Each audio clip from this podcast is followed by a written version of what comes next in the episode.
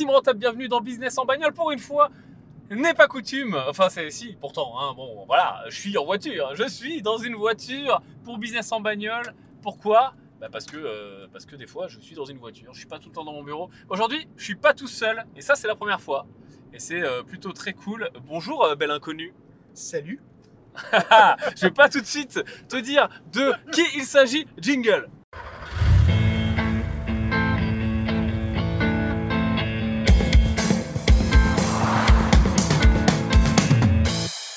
Ok, alors aujourd'hui, euh, bah, je, suis, je suis rentré en France là pour faire pas mal de choses dans les bureaux ici, dans le bureau de France à Nice. Euh, et euh, j'ai Guillaume qui est avec moi, que tu connais peut-être, Guillaume, spécialiste en négociation, coach dans l'Académie des investisseurs rentables, accessoirement directeur général de notre société de formation Think Big et proche collaborateur, pour ne pas dire très proche collaborateur euh, ici présent. Pas, pas trop quand même. Hein. Non, pas trop quand même. Et euh, donc, euh, on est en train de se diriger vers notre Airbnb demain pour ça va être compliqué hein, si on commence à rigoler tout de suite. Pour le tournage, parce qu'on va tourner pendant deux jours, etc. On s'en fout. Bon, bref. Donc, on a décidé, comme ça, complètement à l'arrache, de faire un podcast ensemble. je voudrais parler d'un sujet avec toi, aborder un sujet. Donc, on va, on va être business aujourd'hui, très orienté business, mais aussi façon de, de, te positionner finalement autour de ton business. Euh, il y a un sujet qui est intéressant et que Guillaume en plus connaît bien par rapport à son passé, c'est le sujet gros contre petit. Euh, il y a plein de façons de monter un business et d'ailleurs je vais aussi pouvoir t'en parler parce qu'actuellement on est en train d'aller dans la case gros, avant on était dans la case petit et ça repasse euh, tout un tas de process qu'il faut qu'on fasse évoluer, etc. Et, de, gros, de grosses problématiques. Là, on vient de parler de migration, par, exemple, à faire sur nos outils. ça nous crée de grosses problématiques, mais aussi des problématiques qui vont être indispensables pour passer à plus gros. Donc, Guillaume, est-ce que tu peux nous parler rapidement de un exemple parlant, déjà de poser les bases du truc entre donc les deux boîtes dont on va parler tout de suite? Ok. On va poser les chiffres. Castorama, on connaît tous Castorama en France, boîte de 3 milliards d'euros. Salut Voilà, elle est un peu en chute là, mais 3 milliards quoi, pour faire simple, les chiffres. Mano Mano, une, une start-up qui est maintenant une licorne d'ailleurs. Elle est valorisée un milliard en valo, pas en chiffre d'affaires. Et euh, en l'espace de 5 ou 5 ans, je crois, elle est montée de 0 euh, à 300 millions euh, d'euros de chiffre d'affaires en adressant le marché du bricolage sur lesquels en concurrence on se tape Leroy Merlin, Castorama et Brico Dépôt en fer de lance.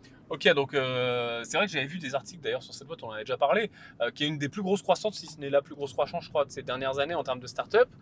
Euh, donc, qui contre des mastodontes qu'on connaît tous, en plus, euh, bah, pour y avoir mis les pieds un sacré nombre de fois pour les travaux, euh, Casto, Brico, etc. Donc, qu'est-ce qui fait la différence pour toi? Comment tu analyses le fait qu'il soit parti de, rien, en mode start-up, comme on connaît, hein, dans un garage, dans un bureau, et en très peu de temps, ils viennent compiter avec des mastodontes du, secteur quels, sont les, axes pour toi qui font leur force? Ok, alors le vrai problème des mastodontes, ils en ont deux. Le premier, c'est que euh, ils viennent tous des années 80 où le retail, c'était on vend aux gens, les gens achètent ce qu'on leur propose. Tandis que, et on partait pas forcément, ou du moins pas trop, du besoin client. Tandis que Mano Mano, du coup, a pris l'inverse. Il a mis le besoin au centre, il a mis ce que veulent les gens au centre, et il a fait OK, maintenant les gens, je vais leur donner ce qu'ils ont besoin. Et c'est totalement différent. Alors pour nous, maintenant, ça paraît très bête comme ça. Il y a beaucoup d'entreprises qui sont ce qu'on appelle en anglais customer centric. Euh, ça nous paraît très bête. Mais en fait, pour beaucoup de boîtes historiques, notamment sur les gros retailers, alors c'est. Euh, euh, quand je dis retail, c'est Auchan, Carrefour, c'est toute la, grande distribution, que ce soit alimentaire ou non alimentaire, donc typiquement le bricolage. ça, ils savent pas. Et le deuxième point, c'est que ce sont des boîtes qui sont engluées dans les process, dans la politique interne.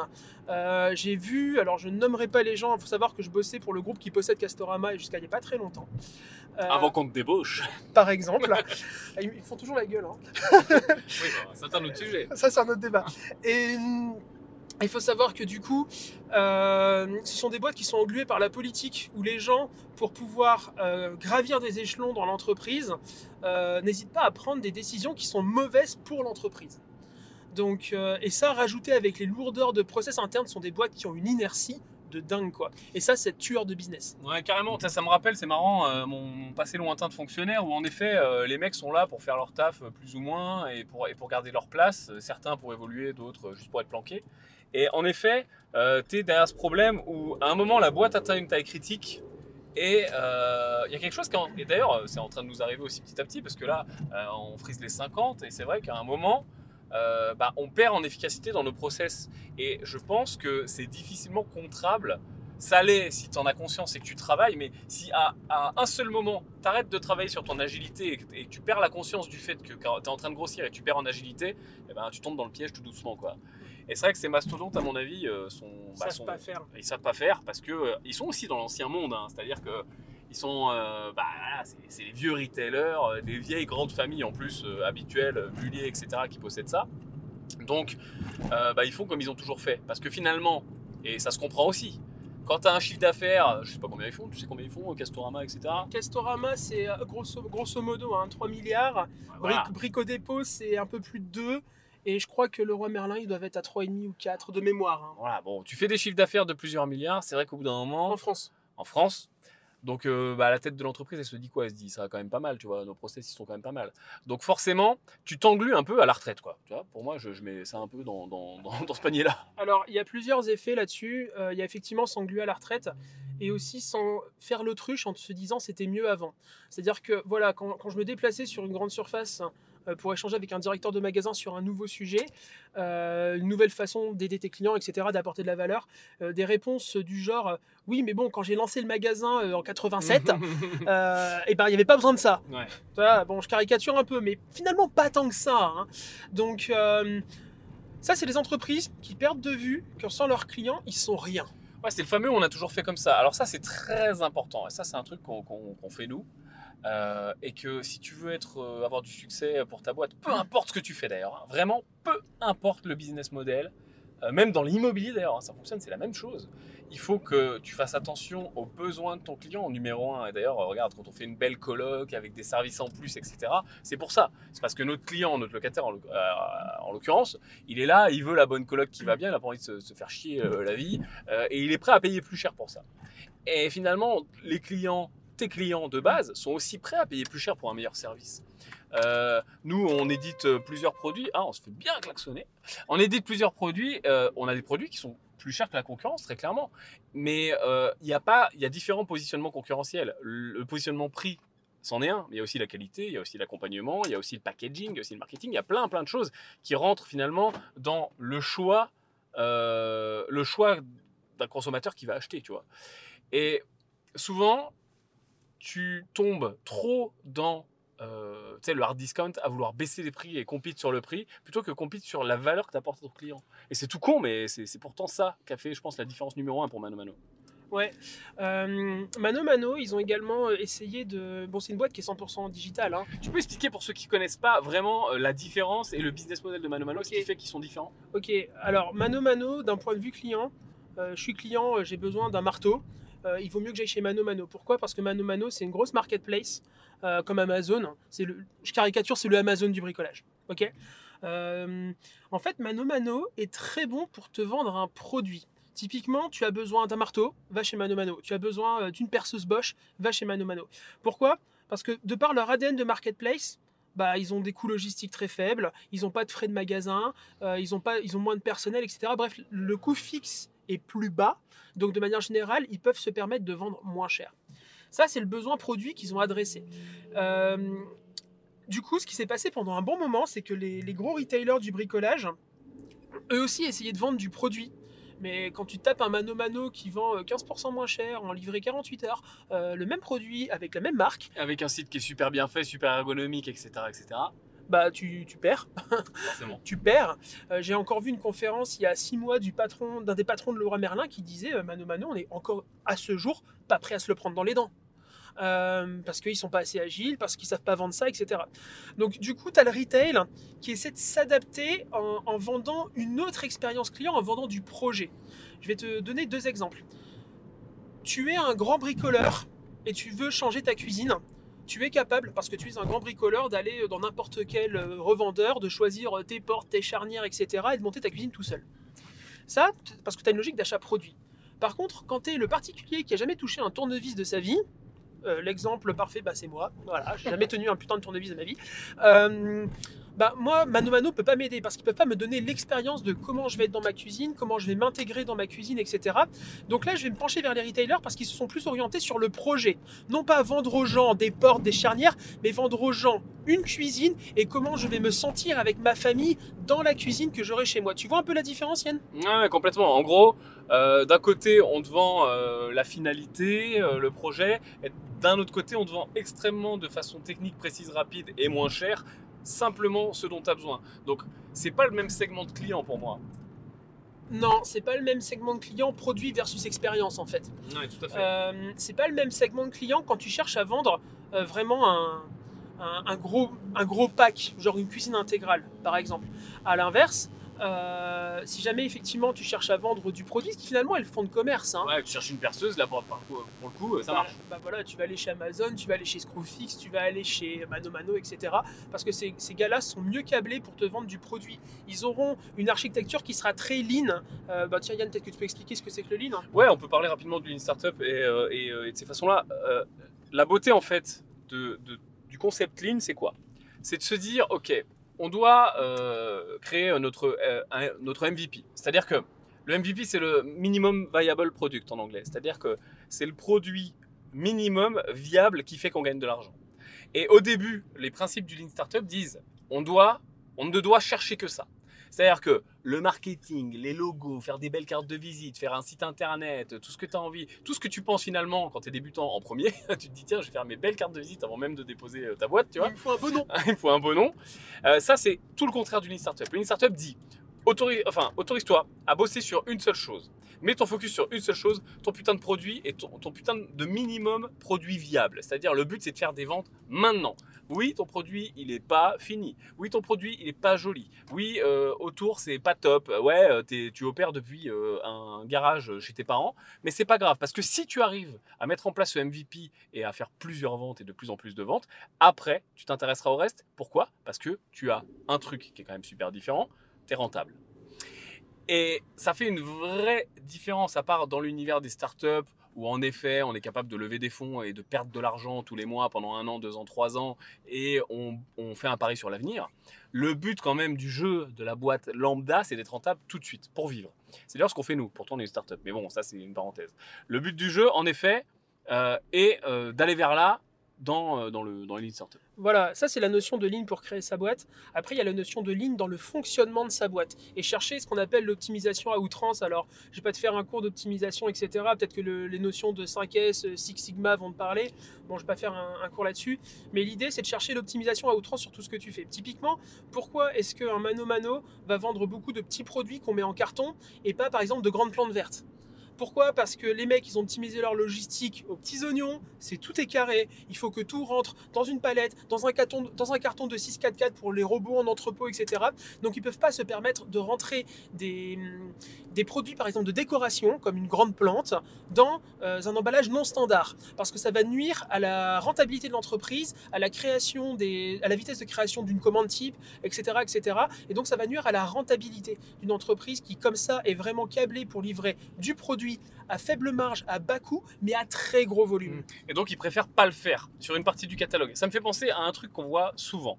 Euh, tu montes un restaurant. Au début, tu veux faire quoi sur ta carte? Tu veux faire le monde entier sur une carte? Et euh, tu vois, on, va, on a des restaurants où il y a 50 plats à la carte. Les restaurants qui marchent le mieux, c'est les cartes les plus simples. Pourquoi? Parce qu'ils maîtrisent le produit, ils peuvent négocier euh, leur prix avec leurs fournisseurs, ils vont plus vite, ils ont standardisé les process, etc. etc. C'est exactement la même idée en fait. Oui, exactement. Et donc, en fait, je vais boucler là-dessus par rapport à la notion de produit et d'expérience. Typiquement, quand tu es un mano-mano et que tu peux pas te permettre d'avoir typiquement tous ces produits de décoration, au-delà du fait que tu es que sur le web et que les gens ne peuvent pas toucher, c'est difficile, c'est vraiment difficile de donner aux gens une expérience euh, dans une pièce, dans une cuisine par exemple. Parce que dans une cuisine, tu auras bien sûr, tout le monde pense aux meubles de la cuisine, mais personne ne pense aux petits tableaux, euh, aux petits pots décoratifs dans lesquels tu vas mettre tes céréales, etc. etc., etc. Donc il y a toute une partie déco qu'ils ne peuvent pas forcément bien faire pour des raisons de- d'efficience tout simplement. Ouais, en effet, donc euh, ils choisissent de faire l'impasse, ils choisissent de sauveurs spécialisés, c'est ce qui est d'ailleurs très bien dans un lancement de boîte, Ouais, et là on parle plus d'un lancement, on parle d'une licorne. Euh, et donc du coup, euh, ben, ils décident d'optimiser euh, leurs chiffres et leur efficacité, et ça fait ce qu'on connaît. Et c'est aussi pour ça qu'ils font peur aux gros retailers, parce que bah, le gros retailer, lui, il a l'habitude depuis toujours, il est partout. Euh, il fait tout. Euh, tu t'es déjà promené dans un Leroy Merlin, tu as vu le nombre de rayons, tu as vu le nombre de, petits estancos là, pour faire les, projections 3D, etc., etc. Donc forcément, ils peuvent pas trop s'adapter à ça.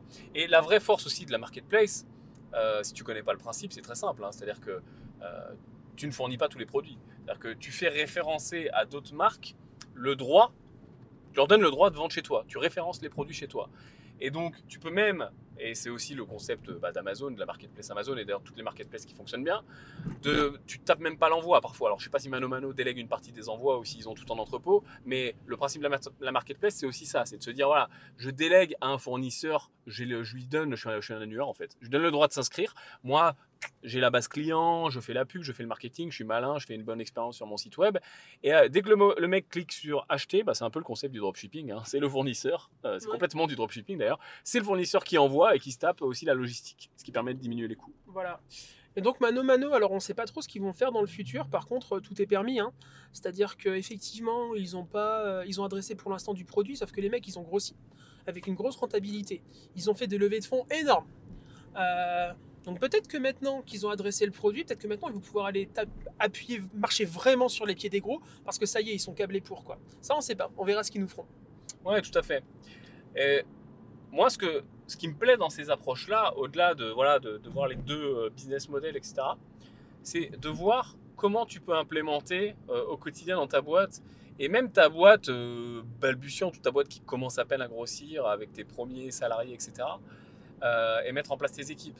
Et d'avoir tout le temps en tête quelque chose, ça permet de pas, pas le perdre de vue. Aujourd'hui, euh, euh, on a fait un workshop, par exemple, pour travailler sur notre, notre production. Et on s'est mis des objectifs, etc. Et on a cherché à faire quoi? Eh ben, Comme je t'en ai parlé sur un, podcast un petit peu plus tôt, à découper et à mesurer. Et en découpant et en mesurant, on a mis nos objectifs, etc. et nos multiples.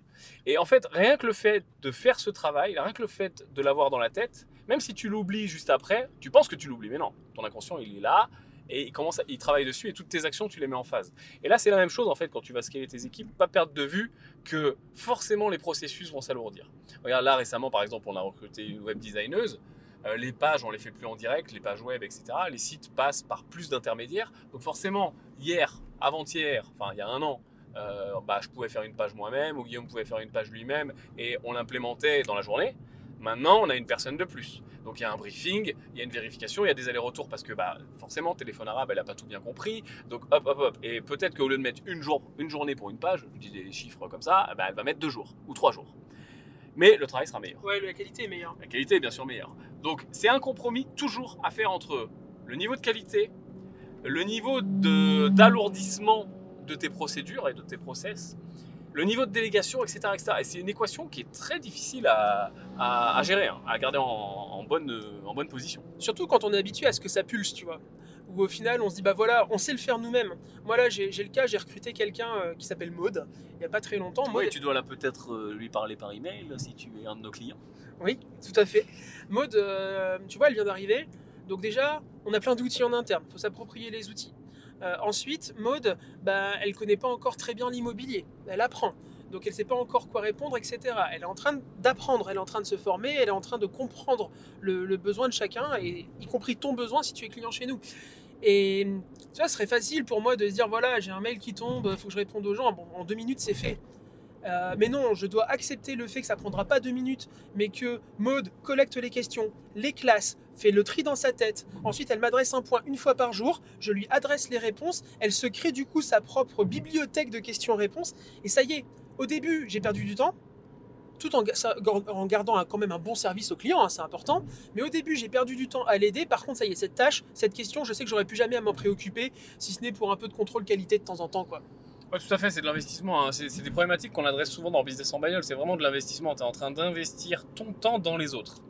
Euh, au début, c'est un concept très compliqué, surtout si tu n'as jamais euh, délégué. C'est très compliqué à mettre en place. Tu investis ton temps dans les autres, mais euh, le retour sur investissement, il n'est pas du tout immédiat. Et aussi, il y a un effet pervers qui est que si tu es perfectionniste comme moi, tu as ta façon de faire les choses. Et donc les gens n'ont jamais ta façon de faire les choses, forcément. Chacun a sa propre façon. Et parfois sur des tout petits détails. Donc il faut aussi accepter dans son cerveau de perfectionniste que les choses soient pas faites exactement comme nous. Moi je dis souvent c'est fait à 80%. Parce que, euh, mais 80% de, mon, échelle à, à moi, ça se trouve, euh, c'est pas les mêmes que toi, mais peu importe. C'est pas qu'il y a moins de qualité, c'est qu'il n'y a pas la même façon de le faire. Et au début, c'est dur de lâcher aussi sur ces points-là et de laisser aussi euh, les personnes monter en compétence et faire à leur façon, puisque tu vois pas tout de suite ce retour sur investissement. Alors quand tu l'as fait une fois, deux fois, trois fois, dix fois, forcément tu le vois.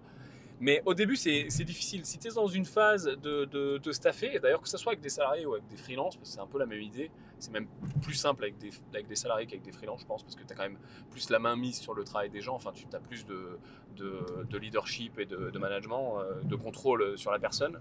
Mais voilà, tu vas forcément passer par là. Mais dis-toi que si tu veux scaler, c'est obligé. C'est comme là, on a pris une série de décisions aujourd'hui, elles font chier, franchement. Alors, fait- Hein? Carrément. elles font chier. Alors, l'immigration, il y a des trucs, ça va nous faire perdre du temps. euh, on sait qu'il va y avoir des bugs, on sait que bah, ça va diminuer notre productivité. Ça fait chier. Mais si on veut atteindre nos objectifs suivants long terme, 6 mois, 1 an, enfin moyen, moyen long terme, on est obligé d'en passer par là parce qu'on n'a pas la capacité de production. Tiens, on a déjà parlé production, capacité de production. Si tu l'as pas écouté, écoute l'épisode de Business en bagnole, production, capacité de production. C'est exactement cette idée-là. Au bout d'un moment, tu es à bloc de production. La production, c'est vraiment le chiffre d'affaires. Tes plafonds de verre, hop, t'es là, tu stagnes, tu peux pas aller plus haut comme un avion qui est au maximum, tu vois. Il n'y a, y a, plus- a plus rien au-dessus, il n'y a plus d'air. Il faut que tu travailles sur ta capacité de production, ça passe par les salariés, mais aussi plein de choses, hein, les outils, etc., pour pouvoir passer au prochain palier de production. Et ça ressemble à des escaliers, en fait. Un chiffre d'affaires, ça ressemble rarement à une courbe bien jolie toute droite, ça ressemble plutôt à des escaliers où tu vas faire des paliers, tu vas stabiliser. Au début, tu fais des pics, et le but, c'est d'arrêter de faire des pics et de stabiliser des paliers et hop, tu refais des pics, et hop, tu stabilises le palier au-dessus, et ça ressemble à un escalier. C'est ça le but du jeu, mais ça demande quand même un travail euh, sur soi, et plus les équipes sont grosses, et plus il y a un travail sur soi à faire. Ben, là, par exemple, tu vois, sur les décisions qu'on a prises aujourd'hui qui sont lourdes, hein, il y en a quand même pour euh, pas mal de travail. Euh, ça, comme dit Yann, ça va être super relou, ça va être super chiant. Par contre, on sait qu'après, on est propre et sur ce sujet-là, on est pérenne. Et on est prêt à. hum, On aura un système qu'on sera prêt à alimenter vraiment. Actuellement, on a encore malheureusement trop de rustines. Bon, on est dans le business en bagnole, hein, on se dit plein de choses, mais euh, euh, on a encore trop de rustines, euh, des métriques. Comme toutes les boîtes, hein, tu sais, Voilà, euh, on va vite. Hein. Bah, si je te parlais de Castorama, t'hallucinerais. tu, veux, tu veux une anecdote?